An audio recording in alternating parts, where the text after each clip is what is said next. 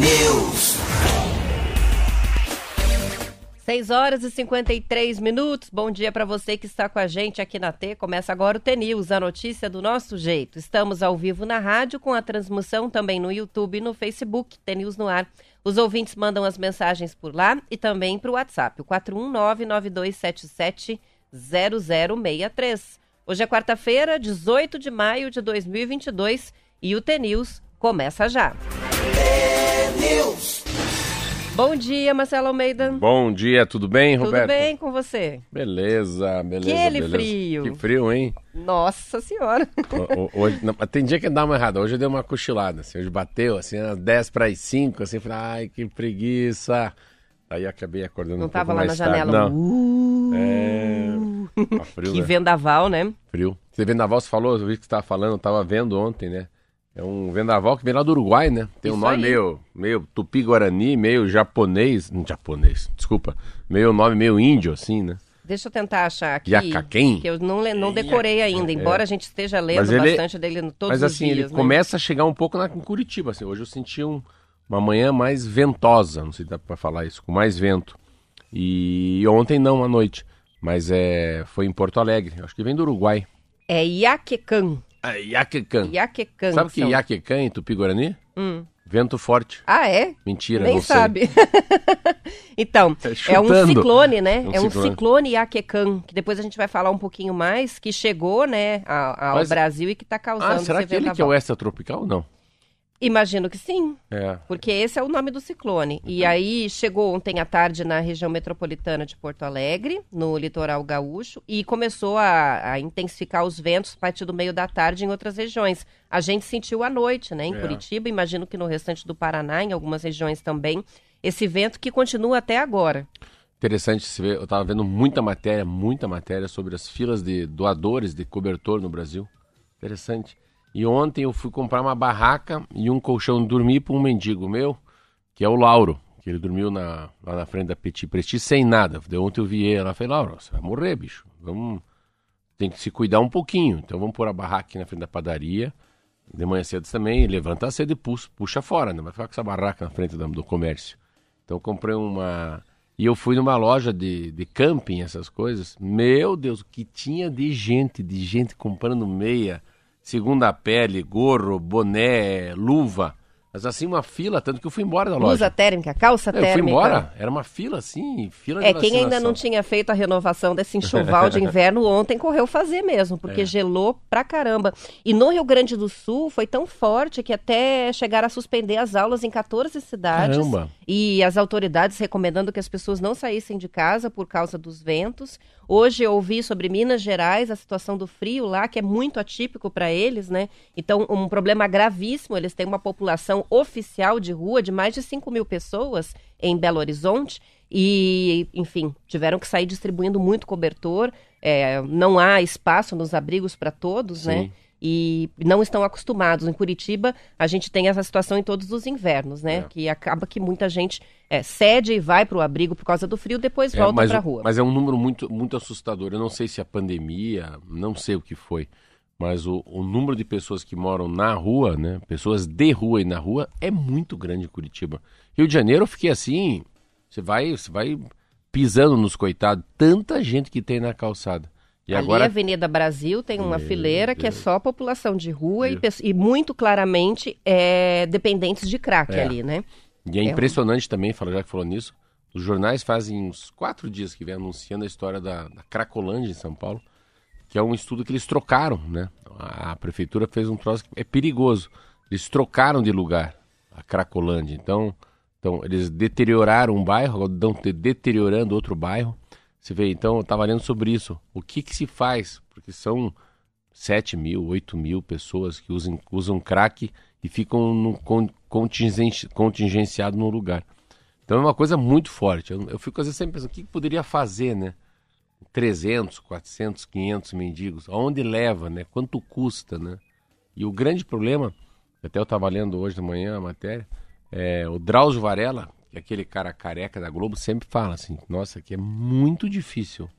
É você pode fazer com que o cara não seja mais um, um alcoólatra, há uma chance, uma vontade dentro da pessoa para não ser mais um, ah, um, um, cidadão que fuma, né? Mas que sair do crack é. Aí é o percentual de pessoas que largam o crack é muito pequeno. É altamente viciante. Né? Altamente. Tem uma dependência muito violenta, né? Então Bom, vamos lá, o que, que, é? Isso aqui é rádio, né? Pra, gente, só... pra gente começar um pouco mais up, vamos dizer assim, né? Nós estamos, nós estamos conversando demais. Deixa eu colocar meu fone aí. Tá muito frio não, hoje, tá, né? Super. Super. A sensação tá mais a, hoje. A, sensação térmica tá até pior do que ontem por causa do vento. Do vento. A gente tá com, com 4, 4, 5 graus em Curitiba agora. A sensação térmica aparece ali no, no aplicativo do celular, é de 2. Caramba. Ontem a gente tinha 3 graus nesse horário, né?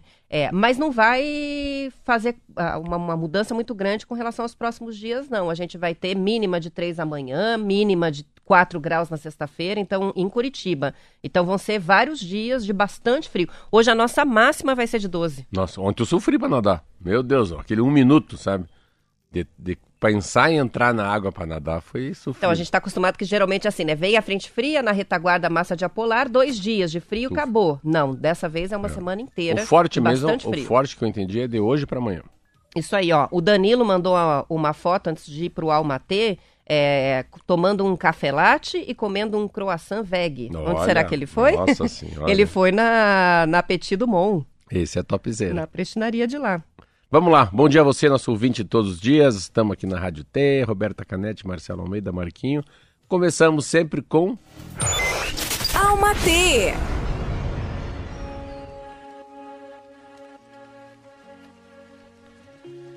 E no fim do dia, o que eu quero mesmo é sentir orgulho. Sentir orgulho da pessoa que me tornei. Eu quero ser uma pessoa boa, para mim e para os outros. Eu quero me orgulhar de todo o amor que ofereci, até mesmo para quem não deveria. Quero me orgulhar da maneira corajosa em que sempre arrisquei meu coração, mesmo depois de tudo que ele já passou. Quero me orgulhar por ter me esforçado para demonstrar a todos que amo, que realmente me importo. Quero ter a certeza de que fiz minha parte para deixar esse mundo complexo um pouco menos caótico. Pelo menos para alguém, nem que seja apenas por um dia. Van de Luz. Muito lindo, como sempre. São sete horas, os ouvintes estão mandando bastante registro, mandem mais, que depois a gente vai fazer a publicação lá no Instagram para compartilhar com o Brasil inteiro é, das, é, do frio, do amanhecer.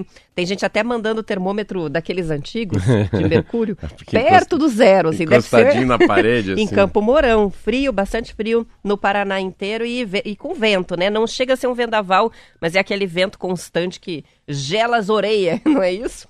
São sete horas e um minuto e foi publicada ontem, Marcelo, no Diário Oficial da União, a medida provisória que muda a regra para a elaboração da tabela de preço do piso mínimo do frete rodoviário de carga. Interessa para muitos dos nossos ouvintes, que são caminhoneiros. A MP cria uma espécie de gatilho que reajusta o preço do frete toda vez que o valor do combustível subir mais do que 5%, do que o diesel, né? Ah, até então, isso ocorria quando a variação do diesel atingia 10%. Vale lembrar que nos últimos 12 meses o preço do óleo diesel acumula uma alta de 49%. Elaborada em 2018, depois daquela greve dos caminhoneiros, é, a legislação sobre a Política Nacional de Pisos Mínimos do Transporte Rodoviário de Cargas estabelece que a NTT deve publicar a tabela a cada seis meses. O texto da MP prevê que a tabela, a partir de agora, deve ser atualizada sempre que houver oscilação de preço do produto igual ou maior a 5%. Para a elaboração da tabela, além do preço do produto, também são considerados quantidade de quilômetros rodados na realização dos fretes, eixos carregados, consideradas as distâncias e as especificidades da carga definidas além da planilha de cálculos que é usada para obter os pisos mínimos. Na semana passada, a Petrobras anunciou um reajuste de 8,87% no preço do diesel para as distribuidoras. De acordo com a empresa, o preço do litro do combustível no atacado passou de R$ 4,51 para R$ 4,91. E isso já a partir do dia 10. As informações são da Agência Brasil. É uma, é uma mudança que eles fizeram que é fácil de entender, né? Ele mudava a Agência Nacional de Transporte Terrestre deixava que fazia com que a, o reajuste fosse a cada seis meses. é, ou né, a variação do preço do diesel, mas que dera de 10%. Então, é como se fosse uma a história da revisão do carro. Você faz a revisão do carro novo ou por tempo ou por quilômetro rodado. Aqui é tempo e quanto que ficou mais caro. Então era por 10% do aumento, ficou para 5%. Então ele é uma variação que a qualquer momento pode tem sempre um mínimo vai mudando, né? Mas é uma é uma atitude que é necessária e muito necessária. É, tem que ter um foco muito claro na história do caminhoneiro. No momento que a gente não sabe até onde vai essa essa explosão do petróleo, há uma sensação que está chegando no pico. Então não vai ficar pior do que está. Também é, um, é uma, como fosse uma, né, um, um pingo de esperança para as pessoas. Eu estava lendo uma matéria que também é interessante. A gente, a gente fica, às vezes, eu moro, a gente mora em Curitiba, mora no Paraná, está aqui na Rádio T falando. Mas a gente, é muito difícil ter a noção de tudo que você lê, se isso é verdade, o tamanho de um país, né? A gente entender. Vamos pegar um exemplo assim. Como é que é todo o transporte de cargas no Rio Grande do Sul, né? Ou no Mato Grosso do Sul? Então, eu estava numa matéria que uh, uh, os modais no Brasil mudaram muito, assim. Queira ou não queira, de 20 anos, a história da, de, das hidrovias, que eu não sabia que tem um espaço muito grande, as ferrovias, né? Uh, o transporte de carga, claro, granel é por caminhão, mas o caminhão hoje tem concorrente também. É uma coisa que eu não tinha muito clara essa visão. Achei que era meio, sabe, estava sempre em primeiro colocado e e que a ferrovia, que a hidrovia, que outros modais não iam, como é que eu vou dizer, incomodar os caminhoneiros, mas sim incomoda já. Incomoda muito mais ainda quando você chega a essa história de ter aumentado 50% no ano. E, e, essa é a conta que faz, né? Que custava 10, agora custa 15. É sempre, ou custava 100, custa 150. E é tudo meio paliativo. Se você pegar um jornal uh, um jornal inglês, um jornal americano, uh, são duas coisas que no mundo estão caras. Não é só do Brasil. Qualquer país da América do Sul.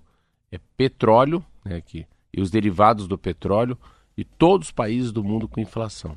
Claro que alguns com a inflação muito mais, que não acaba contagiando tanto a população, porque tem muita gente na Suíça, né? É um país que o número de pessoas pobres da classe D e E é bem menor do que a ABC. Então a inflação acaba não correndo tanto o poder aquisitivo, porque a pessoa tem uma condição que a, os produtos básicos não vão afetar o dia a dia da pessoa. E daí sim, com a inflação, a pessoa vai deixar uma coisa que está na camada dos luxos, né? É uma coisa muito sofisticada. Mas para um Brasil que a classe D e E né, já é maior que a ABC, é, é diferente. Uma coisa boa ontem também. Eu acho que tudo está chegando no máximo, assim. A vida é feita de ciclos, né? Acabou a pandemia, aí junto vem, vai acabando, a inflação não fica tão alta. Ontem foi o momento mais baixo do dólar, não sei se em seis, sete meses, oito meses. Então o dólar vai caindo, então as coisas vão se restabelecendo. Porque quando tem uma guerra, uma pandemia, é muita gente, é pouca gente ganha muito dinheiro e muita gente perde muito dinheiro. Então essa história do, do, do fica imaginando, né, da, da, da, do petróleo caro, meu Deus do céu. Assim, é a Petrobras, é um, ela, ela, não, ela não consegue fazer um diesel mais barato. Mas por que não? Pô, nós estamos aqui no Brasil, eu tenho essa visão sobre água, né? Sempre eu falo que a gente não deveria cobrar das pessoas água, porque a gente tem Itaipu, tem um monte de hidrelétricas já que já foram amortizadas, já foram pagas. Mas pense, a gente, o Brasil acabou sendo um país que exporta petróleo e compra diesel. Então é aquela coisa, né? A gente vende leite e compra sorvete de doce de leite. Mas a matéria-prima é nossa. Só que o Brasil não tem capacidade de refinar, né? de fazer com que o petróleo se torne. E é um Brasil enorme que precisa, né? não tem jeito. A vida nossa é em cima da, da é em cima de rodas, né? Não é um país que foi construído em cima de trilho. Então tá aí. Mas eu acho assim, inflação vai começar a baixar, petróleo começa a baixar, há uma sensação que a guerra já está no final. Então, um grande ciclo de incertezas, Roberta, começa a ter lá uma luz no finalzinho do túnel. São sete horas e sete minutos. E uma reportagem do Estadão mostra que, apesar do gasto recorde no orçamento do SUS, o Sistema Único de Saúde ficou do mesmo tamanho com a desaceleração da pandemia. Com 150 milhões de pessoas atendidas exclusivamente pelo, pelo SUS no Brasil, o sistema recebeu um incremento inédito de 38 bilhões no auge da Covid-19, mas com a redução do número de mortos infectados pelo coronavírus, a pressão sobre a rede pública não está mais na porta dos hospitais, mas na atenção primária, cuja estrutura ficou estagnada nos últimos dois anos. Segundo analistas ouvidos pelo jornal, isso é resultado da opção de se investir em uma rede provisória, como foi observado, né? Hospitais de campanha, compra de leitos privados, conjugada com a falta de coordenação federal nos repasses das verbas para os estados. As filas para as consultas com especialistas, exames de prevenção e marcação de cirurgias eletivas, que já representavam dos gargalos do sistema, se somam agora a novas exigências de tratamento que estão relacionadas à chamada Covid longa, como a grande demanda por serviços de saúde mental. Responsável por tabular os dados relativos ao tamanho do SUS, a professora Lígia Bahia, da Universidade Federal do Rio de Janeiro, disse que os postos de saúde, os laboratórios, os serviços de telemedicina mantiveram a mesma estrutura de antes da pandemia. Segundo o relatório da Organização para a Cooperação e Desenvolvimento Econômico, o Brasil foi um dos países onde a Covid não deixou como legado um crescimento dos serviços públicos de saúde. A análise dos dados do SUS, ah, na comparação entre 2019 e 2021, mostra que o principal resultado proporcionado pela pandemia se deu na rede de leitos da UTI, de UTI. Esses aumentaram.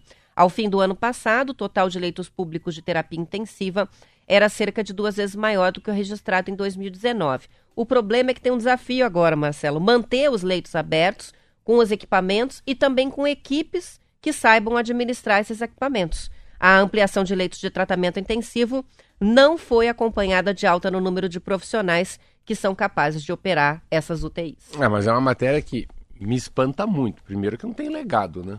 Eu acho que não. A gente ficou com a impressão de que ia terminar a pandemia com uma estrutura de saúde pública bem melhor, não foi assim? Mais leitos, mais profissionais, Sim, mas, mas assim, não. É, é, mas assim, é que é um legado que não é, é um pepino, não é um legado. A gente tem que ter a capacidade de a gente pensar a saúde, mas a saúde é, uh, em três momentos, né? A gente tem que olhar na prevenção, né? Aí a saúde básica, a saúde, a saúde, a, unidade básica de saúde, a unidade de pronto atendimento, a, a, o que tem de excelência, né? Que o SUS tem.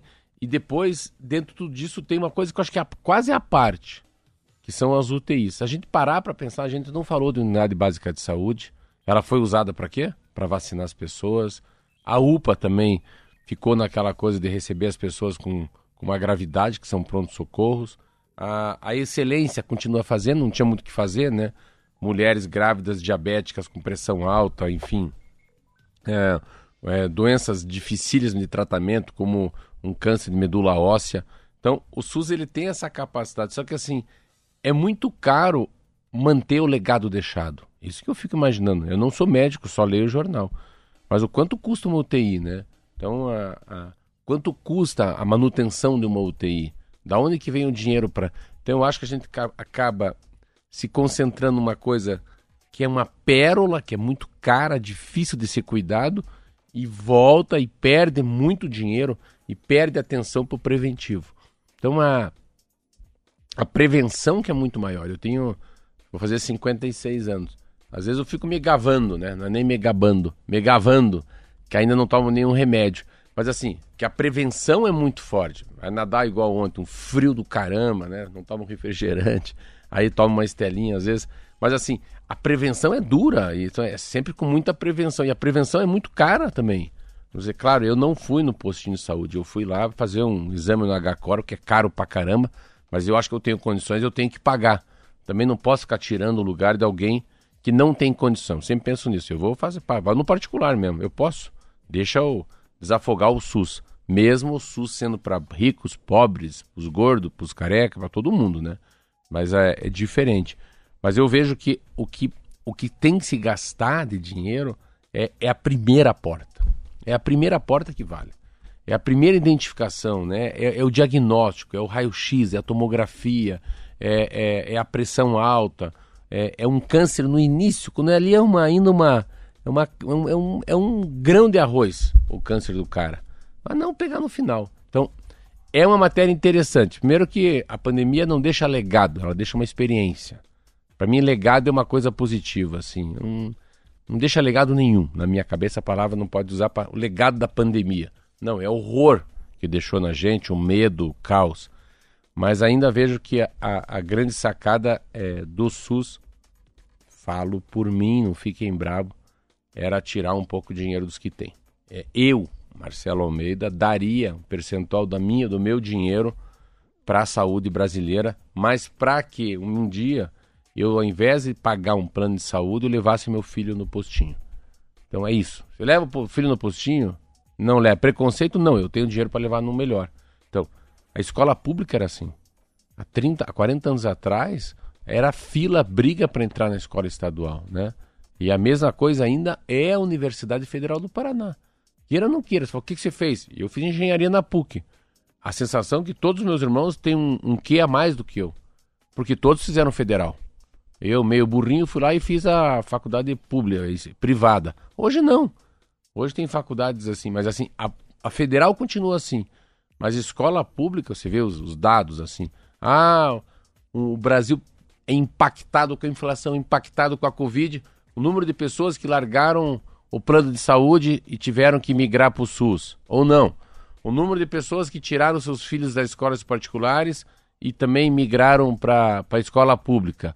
O número de pessoas da classe C que viraram D. O que está dizendo isso? Que tirou da privada para a pública porque a, a, a escola privada é melhor, então. Eles param de pagar o plano de saúde que estão sem grana e vão para o SUS porque ele melhorou ou piorou? Piorou nesse discurso está dizendo. Aparentemente o SUS não é tão bom quanto um médico particular. Aparentemente uma escola pública não é tão boa quanto a privada.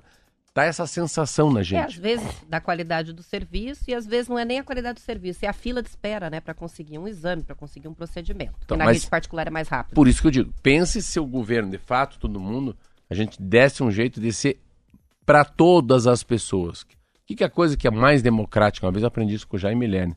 A coisa mais democrática seria não é, é o privilégio, não é era o privilégio de ir e vir com assim o patrão, o funcionário, o padre, é, o estudante no mesmo no ônibus. Então, o bacana não é ter seu carro, é poder andar de ônibus na tua cidade com a tua condição financeira, com a tua roupa, com o teu piercing, do teu jeito, com a tua idade. A coisa mais democrática que tem no mundo é praia. Praia é muito democrática. As pessoas ninguém se conhece, tá todo mundo ali, um de sunga, outro de fio dental, outro de carção, né? Um lá engolindo água, outro parece um filé parmegiana, né? Um, se enrolando na areia lá. Então, mas a, e o ônibus também é uma coisa democrática. Metrô é muito democrático. Metrô é fogo. Pega um metrô em Nova York, tá, dá de tudo. E tem um respeito entre as pessoas. Mas assim, a saúde não é democrática. Porque você acabou de dizer, o gargalo às vezes é Puta, eu vou ficar quanto tempo na fila esperando? Ah, 30 dias para fazer a tomografia. Ah, vou pegar um dinheiro e vou fazer no particular. Mas é um assunto bom, né? Sim. Mas eu acho que o legado, desculpa, eu falei, falei, falei igual ao bicho da cobra aqui, o homem da cobra. Mas eu acho que não é um grande legado porque você constrói um dinheiro. É guerra, Roberto. Eu fico, não sei, eu tô falando chutando agora. Você vai lá e constrói um hospital de campanha, Roberta. Você constrói, você traz banheiro, você traz ar-condicionado, você compra as máquinas caríssimas, porque está morrendo gente. Depois faz o que com, com o hospital de Depois campanha? Tem que desmontar tudo. Então, se desmonta. Então, o legado é um custo enorme para o Brasil. O que ele tem de legado, o SUS, assim, o legal do SUS, a gente tem que pegar a história do Boris Johnson, é que é a força, a capilaridade de ser uma coisa universal. Então, qualquer lugar do Brasil tem lá um médico, um enfermeiro, seja ruim, seja bom, postinho caindo aos pedaços, mas tem um lugar para a gente ser vacinado. Por isso que no Brasil não morreu mais gente. São 7h17, vamos para o intervalo.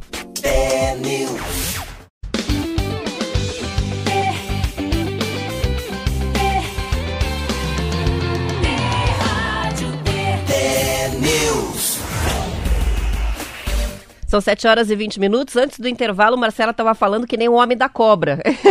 Ele mesmo disse. E aí o Joel mandou uma mensagem falando: agora explica pra gente a origem dessa expressão. Eu conheço a expressão, acho que os ouvintes todos conhecem, mas não sabia o significado. E parece que é o seguinte: o homem da cobra é, era um vendedor, um tipo de vendedor hum. ambulante que vendia um elixir de saúde, que fazia bem para tudo, né? Aquela coisa meio picareta. E aí ele colocava uma cobra no, no pescoço, pescoço. não é um homem específico, é um tipo de vendedor ambulante lá do século XX é, comecinho do século XX, colocava a cobra no pescoço para chamar a atenção da população que estava passando pelas ruas para vender aquele elixir. E daí ficava falando sem parar. É, para combater isso, combater aquilo, dor nas costas, a lombriga das crianças, a cólica da mulher. Ah, é isso aí. E daí esse é o homem da cobra. Então tem um livro chamado O Físico, acho que é Noah Gordon. Fala isso, eles, os caras têm um, um menino e um senhor tem uma carruagem, uma carroça e vão para as cidades, para os vilarejos vender um elixir. E eles fazem malabarismo, o menino cospe fogo, o outro lá faz malabarismo com, com faca e planta, é, faz igual planta bananeira. E daí falou, oh, se, se, quiser, pega, põe duas gotinhas na água que passa a cólica. Você tá com o quê? Ah, tá com dor de dente? Então esquenta um pouquinho isso, passa assim com um pincelzinho que você fica bom. Ah, tá com encravada? Tá com freira? É só passar o elixir. E quando você falou o Homem da Cobra, lembrei deles. Que esse livro eles falam que eles tinham que falar bastante para tentar convencer as pessoas que aquelas gotinhas eram milagrosas. E esse livro, uh, ele acontece numa época que quem podia falar de saúde eram os padres. Os padres eram como se fosse um prolongamento da mão de Deus. E aí você me lembrou, assim, o cara, tem uma imagem, né? Depois eu assisti também no. no Tem um filme também. Eu ia é. falar para os ouvintes que não leram. O livro sempre é melhor, né? E esse é um livro, mas, mas, é um clássico muito sabe, bom. O filme era muito lindo. E o, mas o filme é bom. Então, se quem quiser assistir, o físico, que na verdade é um erro de tradução, né? Porque é. physician, que é a é. origem do, do título, é. quer dizer médico. Então, o, o, physician era o médico antigamente, o médico. né? Mas, mas a tradução é o físico. Então tem o livro legal, e tem o filme. E viu, muito legal. Vê, a gente começa com o Homem da Cobra e acaba e termina, lá. E continua falando que nem o Homem da Cobra e daí recomendo o livro e o filme. Quem quiser link, como sempre, pede, eu mando o link do livro e também do filme para facilitar aí a busca. Se não me engano, o físico encontra até no Netflix. Não é difícil Olha, de achar esse legal. filme para assistir, não. Muito bom. São 7 horas e 23 minutos e uma reportagem do Globo, Marcelo, perguntou a cientistas quantas vezes uma pessoa pode ser infectada pelo coronavírus dentro do cenário atual de vida normal e vacinação já avançada? A resposta é que é difícil quantificar com que frequência as pessoas estão sendo reinfectadas, em parte porque muitos casos agora não são mais nem registrados e nem testados. No início da pandemia, os especialistas pensavam que a imunidade adquirida com a vacinação ou com uma infecção anterior impediria a maioria das reinfecções, criaria uma certa resistência. Mas a variante Ômicron acabou com essas esperanças. Ao contrário das variantes anteriores, a Omicron e as sublinhagens parecem ter evoluído para escapar parcialmente das defesas do corpo. Isso deixa todos, mesmo os que foram vacinados já com várias doses, vulneráveis a múltiplas infecções. Por isso, a expectativa é de que a maioria das pessoas seja infectada pelo menos duas vezes por ano de Covid. A maioria das pessoas que recebeu três ou mesmo apenas duas doses da vacina não vai ficar doente o suficiente para precisar de cuidados médicos se for contaminada pelo coronavírus. Interessante, né? No começo da pandemia, muitos especialistas basearam as expectativas com relação ao coronavírus na mesma coisa que acontece com a gripe. Previam que, como acontece com a, com a gripe, poderia haver um grande surto a cada ano, provavelmente numa estação específica que seria o outono. Então, para minimizar a disseminação, seria vacinar as pessoas antes da chegada do vírus. Só que não é assim. Em vez disso, o coronavírus está se comporta comportando mais como outros primos próximos que circulam e causam resfriados durante todo o ano. Ah, eu acho que você começa por trás a matéria. No fundo, é a sublinhagem. Você não, você não vacina. Assim, é uma coisa você se vacinar né, sabendo qual que é a linhagem, qual que é a cepa, né? Que, que eles estão falando? A sublinhagem, então, você não tem um. Você começou a matéria e não tem resposta, né? Você não tem uma resposta clara. Claro que você vai passar muito bem, muito pouco mal, se você pegar a última cepa, que é o Omicron, que ela acaba não afetando o sistema aéreo, né, respiratório, como afetava ali, que matava muito em 2020 e 2021. Mas, por outro lado, você vê, a, a ciência ela vai ter que correr depois da cepa que é uma sublinhagem, né? Não, é, vamos pegar uma linha, é a sublinhagem, é a sublinha, o que vem por baixo, né? Então, tem um grupo, tem um subgrupo, né? Tem, vai descendo. E a gente nunca sabe o que vem. Então, o comportamento da nova cepa só vai ser resolvido depois que a cepa chegar. Então não adianta falar que ah, vou vacinar, não vou pegar mais Covid. Mas peraí, está sendo vacinado por uma linhagem. Se o inimigo é o A e o B, você não vai ficar mal. E se o C? E quem disse que se o, o soldado, aquele o inimigo C vem e entra no teu corpo, não entra no teu corpo? É a história muito da Covid, né? A história da Covid teve uma matéria que foi assim a coisa mais sensacional que eu li na minha vida. Que como é que você entende a Covid? Se eu não sou médico, você não é infectologista. E quem ouviu aqui na rádio vai lembrar. É o seguinte: o corpo tem uma, um sistema imunológico. Então está tendo uma festa dentro do corpo. Está todo mundo lá, né, funcionando, no, o ácido gástrico está lá, a, a, a, as células brancas, células vermelhas, o que for, tudo do, que tem no sangue trabalhando, a digestão, a respiração. Aí chega lá e. Quem que é você? Ah, eu sou. Hein? Quer entrar na festa? Só que ela, o sistema imunológico sabe, isso aqui é um vírus, isso aqui é uma bactéria, não vou deixar entrar, sai daqui, show! Vai embora. O que, que ele fez? Ele foi transverso, ele colocou uma roupa como fosse um casaco de inverno, foi lá e bateu. Aí o sistema imunológico não conseguiu ler.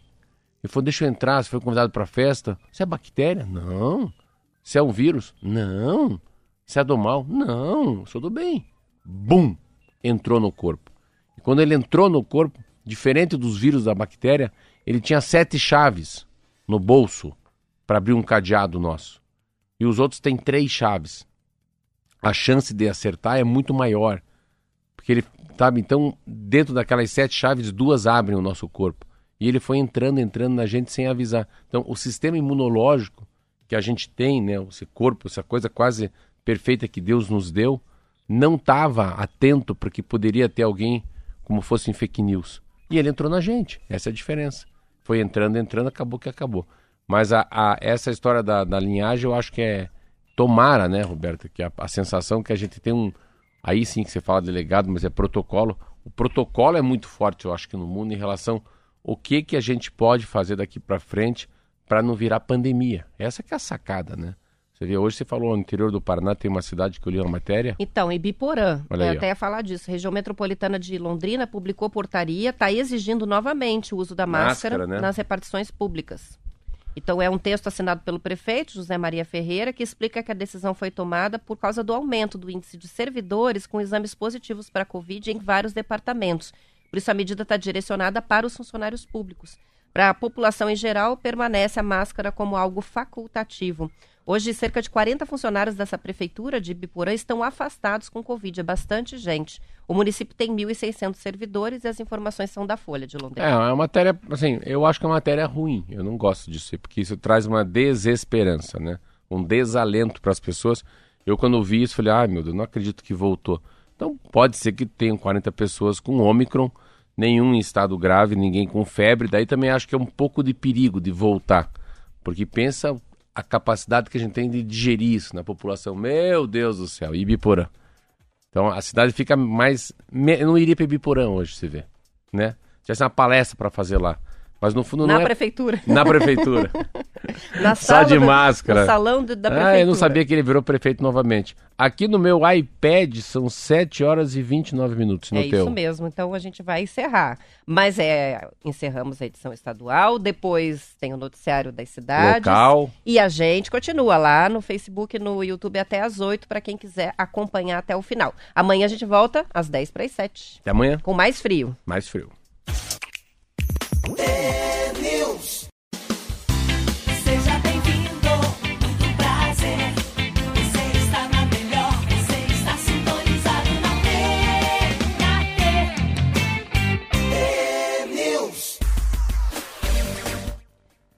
São 7 horas e 31 minutos. Pesquisadores do Centro de Pesquisa em Alimentos da Universidade de São Paulo fizeram um levantamento bem interessante, Marcelo, que mostra quais os principais erros de higiene cometidos pelos brasileiros na cozinha. De acordo com a reportagem da BBC Brasil, o estudo coordenado pelo microbiologista Wellington Pinto foi motivado pela descoberta de que o Brasil registrou 247 mil casos de pacientes que adoeceram por causa do manejo inadequado dos alimentos, isso entre 2000 e 2018, inclusive com 195 mortes relacionadas a doenças transmitidas pela comida contaminada. Com um questionário online, que foi respondido por 5 mil pessoas, O que, que eles fizeram? Enumeraram as condutas erradas mais recorrentes no preparo das refeições. A lista foi publicada em um manual que, inclusive, está disponível para download. O erro mais frequente descoberto é levar o, lavar o frango na pia, o frango cru antes do preparo. Em vez de eliminar impurezas, o jato de água corrente respinga na louça limpa, em outros alimentos, panos de pia, de prato, contaminando tudo com as bactérias que já seriam destruídas no preparo do frango, que nunca é consumido cru, então não precisava lavar. Outro erro comum é lavar frutas, verduras e legumes que são consumidos com a casca só com água corrente. O jeito certo de higienizar esses alimentos que não vão para o fogo é usar uma mistura de água e hipo hipoclorito de sódio para deixar tudo de molho por 15 minutos. Outro problema: usar a mesma faca e a mesma tábua para cortar a carne crua e outros itens. É, por quê? Porque os micro-organismos passam para as verduras e legumes, contaminam tudo. Outro hábito incorreto é esperar a comida esfriar para daí guardar na geladeira. Muita gente faz isso. Diz a matéria que cada microorganismo tem uma temperatura ideal para se multiplicar. Algumas bactérias, por exemplo, se replicam mais rapidamente com temperaturas acima de 25 graus. Então, o ideal é assim: serviu a refeição, terminou, já coloca na geladeira.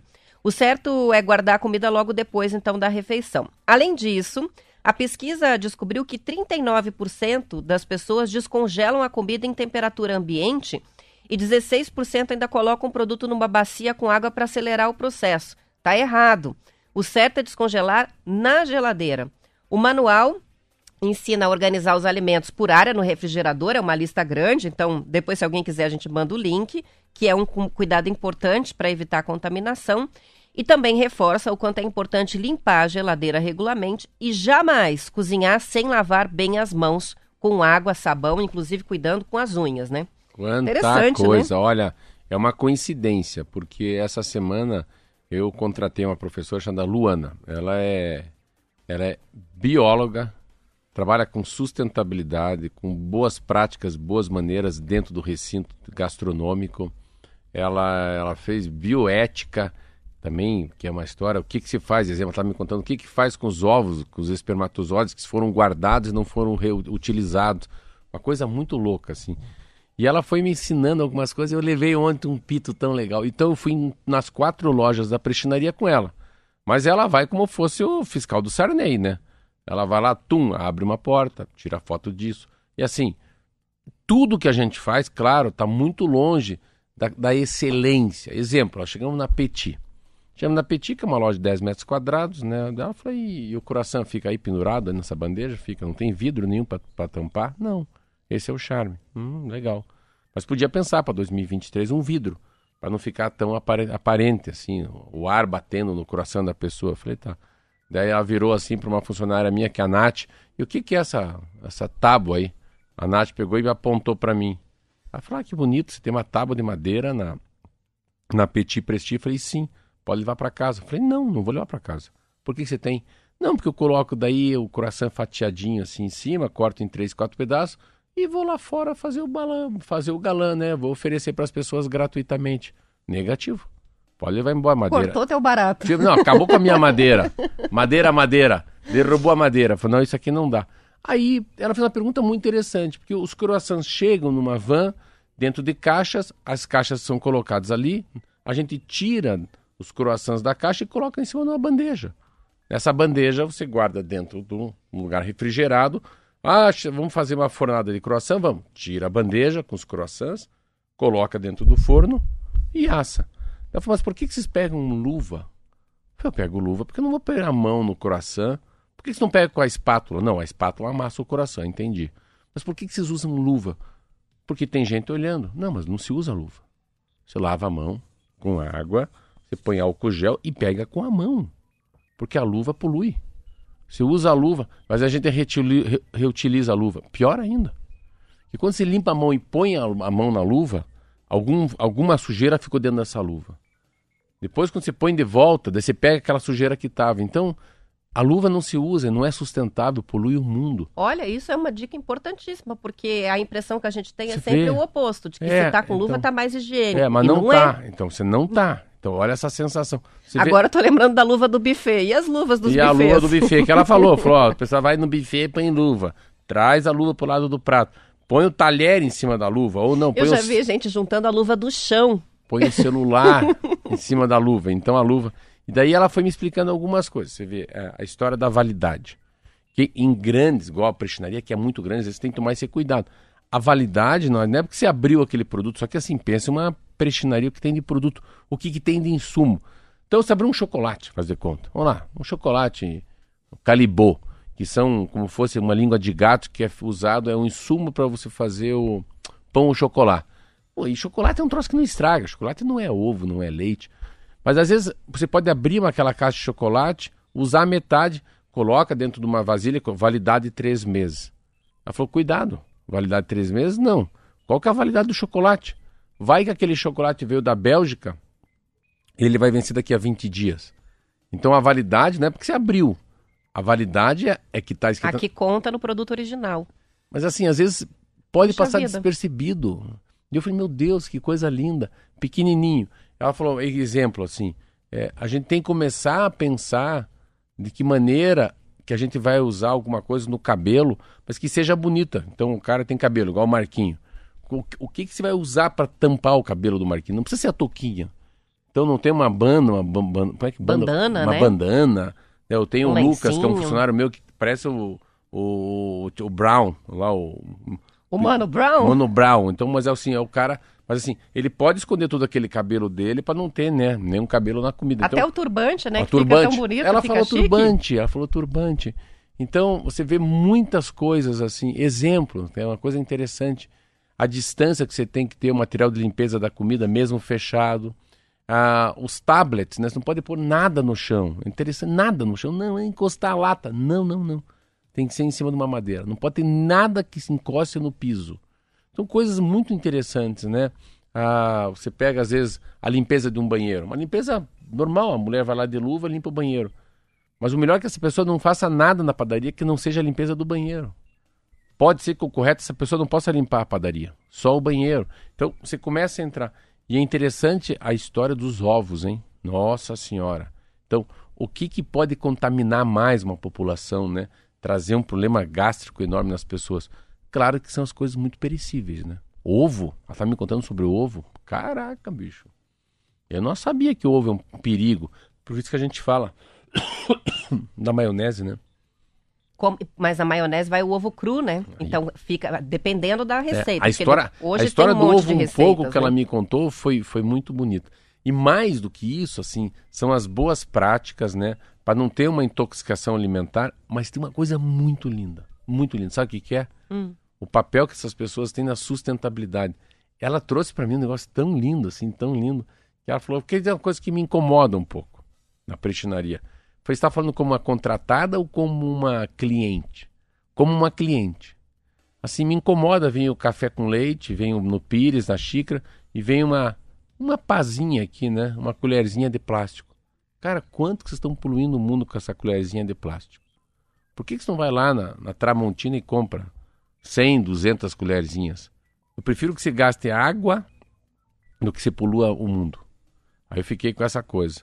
Daí ela, canudo, vamos lá. Ela tinha uma preocupação. Café frio. Eu falei, não, não, não, não. Vamos, vamos, vamos arrumar. Peraí. Você é sustentável. O que que o professora, o nome dela é Luana. O que, que a senhora tá? "Não, Por que, que tem que tomar café frio em copo de plástico? Eu falei, porque a gente tem que ver o gelo. Por que, que tem um buraco no meio da tampa do copo de plástico e um canudo? Porque tem que mexer o gelo. E outra coisa, esse copo de plástico, geralmente, quando você faz um café gelado, você decora ele com algum tipo de um chocolate, um caramelo ao redor. Então, assim, eu nunca tomei café gelado em copos de café quente. Não, fora que assim, você vai com o canudo misturando, né? O chocolate que vai ficar concentrado embaixo. É mais gostoso se você for misturando. Senão você toma só o chocolate, depois só o. Não é isso? Tem que Dela- ir mexendo. É. da- mas ela foi entendendo isso, né? Daí eu falei, olha, calma. Antigamente todo mundo levava o croissant no plástico, agora já leva numa, num- num- dentro de um negocinho de papel. Daí ela falou um negócio que eu achei muito lindo. Você deveria comprar é, embalagens biodegradáveis que são mais caras. E você tem que ter a coragem de oferecer para essa pessoa. Falou, olha, você quer na embalagem comum ou na embalagem biode- biodegradável? Só que a embalagem biode- biodegradável é mais cara. Ela falou, eu pagaria mais cara. E ontem eu senti como a gente tem que entrar nessa história do SG, que é o meio ambiente, o lado social, né? De sustentabilidade. Você acredita que não vem mais plástico quando você compra um iPhone? Sabia Ah, disso é? não? Não sabia. A caixa vem sem plástico? Então não tem mais plástico na caixa, tem um lacre, tá? Tá também, não vem. Não vem o, o, o, porqui- Ah, o ontem- porquinho. Ontem a gente falou sobre a polêmica, né? E você constatou que realmente não veio o carregador. Não vem na ponta. Ah, também não. Vem, não, não, vem só o fio. Não vem a. Põe a- o, O plug. O, pluguinho no, no, no, no narizinho do porco. Vem o cabo e você que use um que você tem lá. Acho calma, que essa é a ideia. calma, não, vamos lá, vamos lá. Então, como é que é? Plug. Tem, um- tem um plug, o fio e o celular, tá? O meu plug que eu tenho usando o meu iPhone que tá aqui na tua frente, não entra, é diferente. A entrada. Então, é o seguinte, eu tive que comprar. é, eu tive que comprar a- o plug meu, que eu uso nesse celular. não- então, eu tenho que comprar um plug av- avulso. Você acredita? O plug é outro. É, a- aqui eu tava até olhando, né? O que meu- eles o chamam o cabo e o carregador. O que eu tô chamando de plug, na verdade, é o carregador em si, que é o que o vai na carregador tomada. eu comprei 20W, lá 20 volts, que vai na tomada. Não é mais aquele quadrado, ele é assim, ó. Ele é meio redondinho nas pontas, assim. Caro pra caramba. E vem isso. Mas o que eu achei legal, que a Apple não tem mais plástico. Você comprava um Apple, um iPad, vem um plástico ao redor. Um plástico, uma, como fosse um plástico bem fininho, assim, na embalagem. Não. A embalagem di- direta, assim. Você Direto pega, na caixa. você pega embala- direto na caixa. Mas enfim, é, sobre essa coisa, eu acho. Olha, eu fiquei até com vergonha. Você falou um negócio que eu faço muito: descongelar na água descongelar fora da Eu acho geladeira. que quase todo mundo faz. Uns 102%. Então, até porque assim, para você descongelar na geladeira, você tem que lembrar com muitas horas de antecedência que você vai preparar aquele prato. Então, as tem gente que acelera no micro-ondas, tem gente que acelera na água e até na água Eu quente, já né? Não, mas eu já acho muito lento colocar na água ou tirar da geladeira. Pensa você descongelar da, do freezer para geladeira, isso tá dizendo? Isso. Ah, A- a- a- tem que ter uma planilha com, com todo o cardápio da semana e um cronograma. 48 horas antes você descongela, porque senão não dá tempo. daí o que acontece? Hum. iFood. iFood não descongelou na geladeira, iFood. Vários, né? O frango também, porque as pessoas abrem embalagem e acham aquilo meio nojento, daí passam a água no frango antes de cortar para fritar. E ali ficou muito claro que isso é o pior que você pode fazer, porque é impossível as gotículas não caírem no restante Mas você vê, e a gente cozinha do lado da louça limpa, então Tem- a bactéria vai toda para a louça. Você vê como é interessante. É uma coisa que eu acho que é, é tão interessante. Por que, que não tem um canal fechado, aberto, explicando isso? Veja quantas pessoas no mundo, no Brasil, descongelam frango colocando dentro da água e não dentro da geladeira. Isso aí. A Amara diz assim: tem uma pizzaria e a vigilância sanitária proíbe o uso de luva e prioriza uma pia próxima à área de manipulação dos alimentos. A luva deixa a ideia de imunidade, né, para as pessoas que manipulam, mas não é recomendado e ela constata isso, que a vigilância, inclusive, proíbe o uso de luva. Na, na, na padaria foi muito legal. Teve um lance muito legal que eu achei bonito assim, dos meus funcionários. Vai chegando aquela mulher de jaleco branco, todo mundo sabe se é aquilo, é vigilância sanitária, se é professora, se é fiscal do Sarney. E, e ela vai chegando e eles estavam de luva, fazendo um coração, um le croque. E eu achei legal, mas eu falei, mas por que questão de luva? Eu acho, claro, vamos, vamos se cuidar, tem alguém da vigilância. Eu achei muito bonito eles tentarem até ser o que não são. Aquela luva. E a professora chegou assim, no galã, que é meu funcionário. Tentando tirar 10. É, é, tentando tirar dela. Foi muito lindo e foi muito sábio. Falou, Bruno, tudo bem? O que você está fazendo? Ah, tô manipulando o coração. O que, que é esse coração? Esse coração é de queijo e presunto, né? É, é um coque messier. Vai um pouquinho numa pasta de Dijon.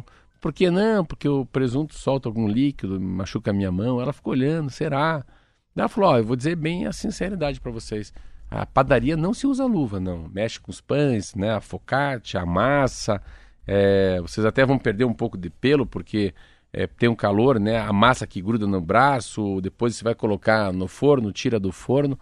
Mas assim, não precisa usar luva, não. Então, eu achei tão lindo a, a, a, a demonstração que o mundo sem luva é mais higiênico. Se você fizer as higienes, as coisas básicas, eu fiquei tão, tão faceiro que, que é isso mesmo, é com a mão, né? É a história do artífice, do padeiro, do pedreiro, né? Da costureira. E se você fizer as coisas como sempre foram feitas, né? Nossos avós, nossos bisavós, você não vai contaminar a comida. Então você vê quanta coisa que é criado, né? E depois você fala, "Nossa, será que é isso tudo? Mas a história do buffet, essa me pegou. Quanta gente ainda usando né, a luvinha no buffet. E ainda encontra, E né? no em fundo, e no fundo tá contaminando. Isso aí. É, só lembrando, né, que tem esse PDF, eles fizeram esse manual com todas as dicas. São várias, eu só citei algumas aqui, né? E daí, quem quiser, a gente manda o É link que- pra baixar, é porque é que legal você dar uma citou olhada. a, a- que o Burrenco aqui, você citou tudo que eu não sabia. Não, eu citei as que eu também não sabia. Eu olhei e falei, puxa vida. Não, eu aqui- sei que madeira não é bom. Eu já tinha ouvido madeira. É, colher de madeira, as coisas de madeira não Ih, são eu boas. uso um monte.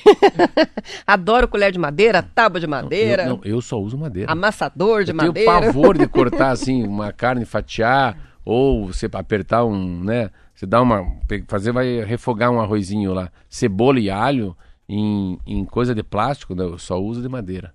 Depois lava e é o mesmo corta o pão também, né? É. Hã? E serve, né, as coisas, né? E Na se- não, ainda vai, pedacinhos, vai se exibir A linguicinha ainda. que saiu. Aí, aí, não, aí. aí- não, e põe a linguicinha que saiu e no ladinho né, coloca um molho, né, um molhinho, a farofinha, só pra você molhar a linguicinha no, na mostarda e passar na farofa. É, a gente ia ser reprovado com certeza. É. São 7 horas e 48 minutos, vamos pro intervalo, a gente já volta. Rádio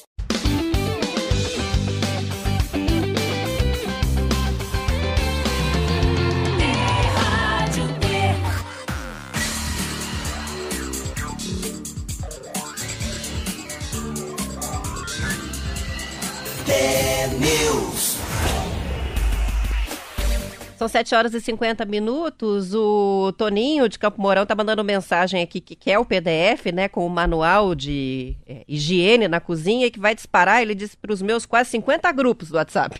Viu? que bom, vai espalhar a informação. Não, mas assim, eu acho que a gente tá falando fora do ar, não lavar o frango pra mim, olha, é a mesma coisa que sair de casa sem sapato. Eu nunca tinha ouvido falar que não podia lavar frango. E também descongelar pela geladeira, nunca imaginei que eu não posso tirar do freezer e colocar na aguinha. Chegar lá na casa do Marcelo agora tem um frango na pia, na água.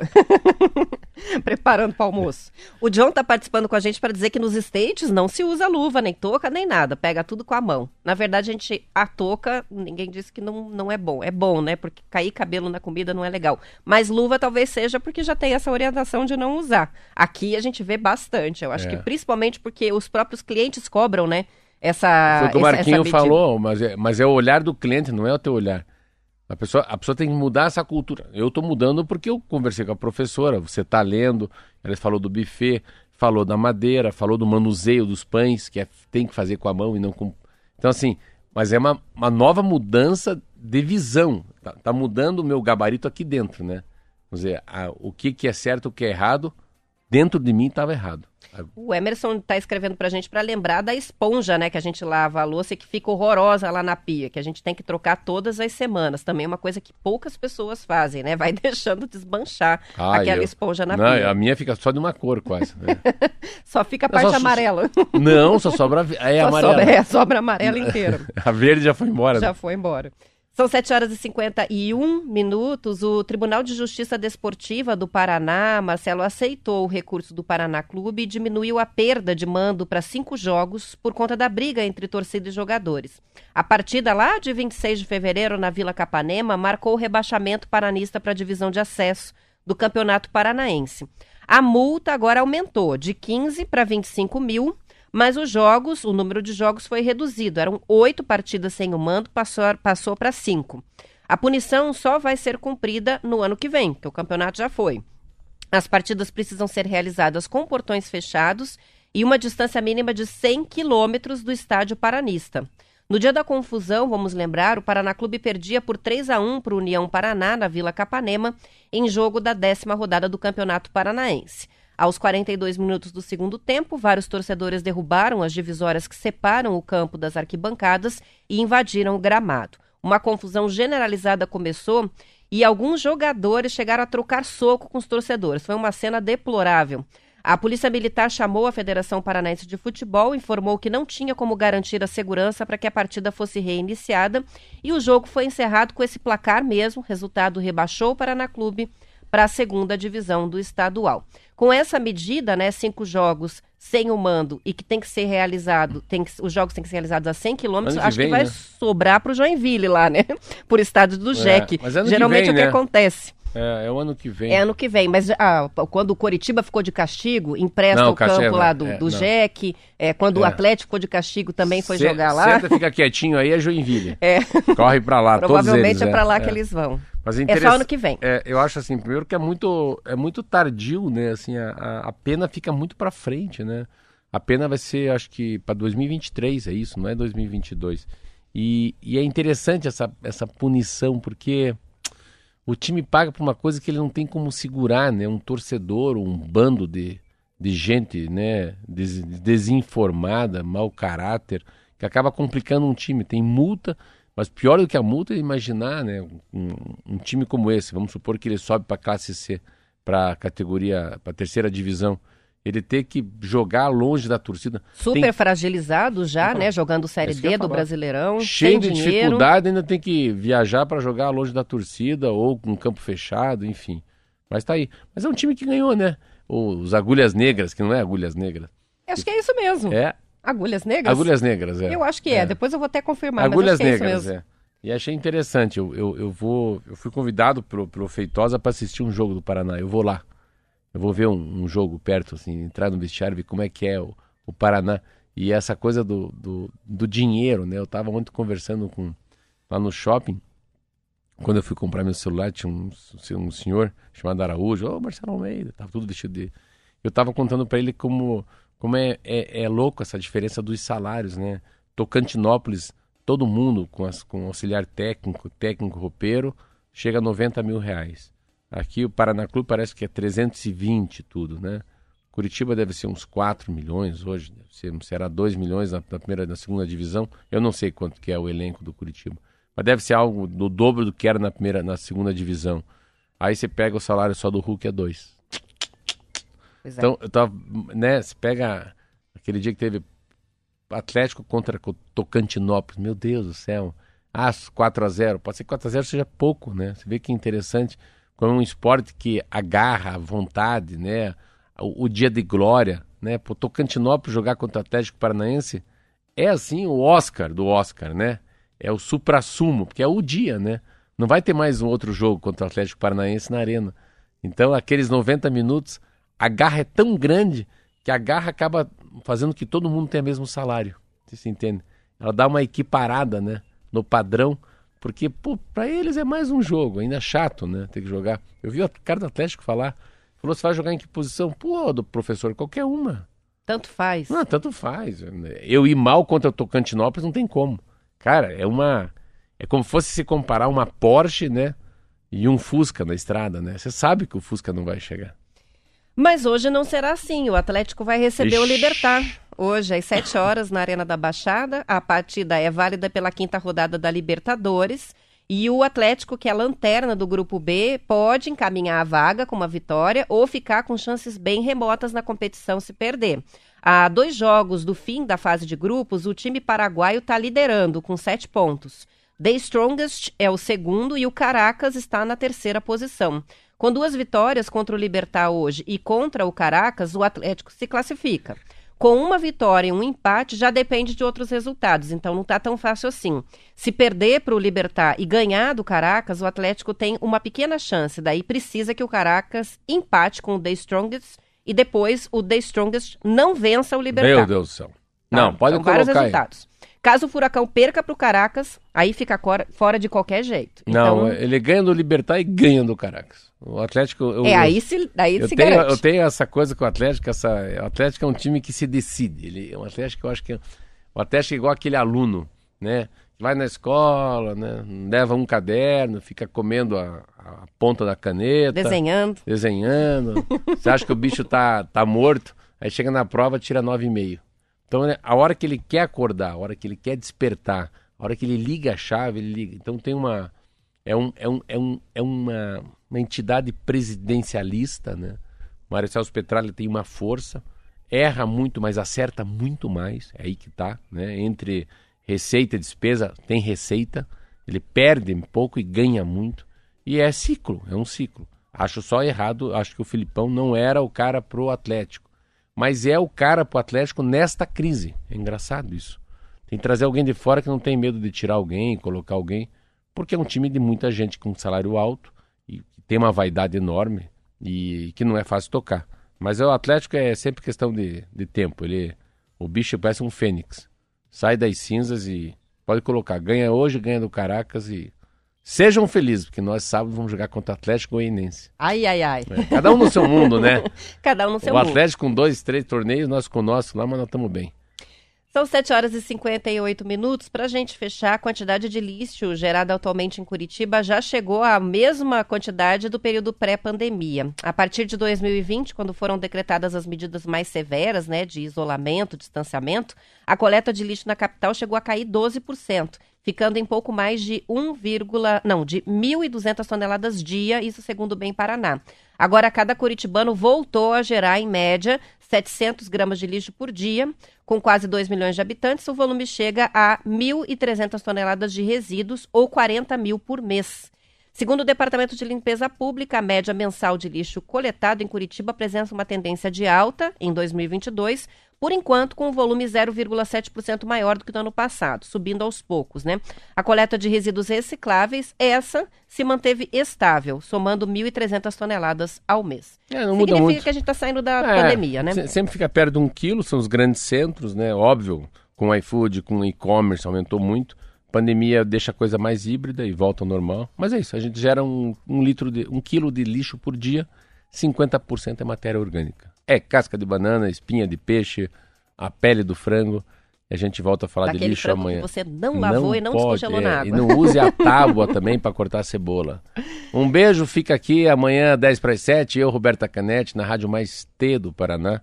Amanhã, quinta-feira, né? Quinta-feira já. Frio ou quente? Frios, gelado. Até amanhã. Até amanhã.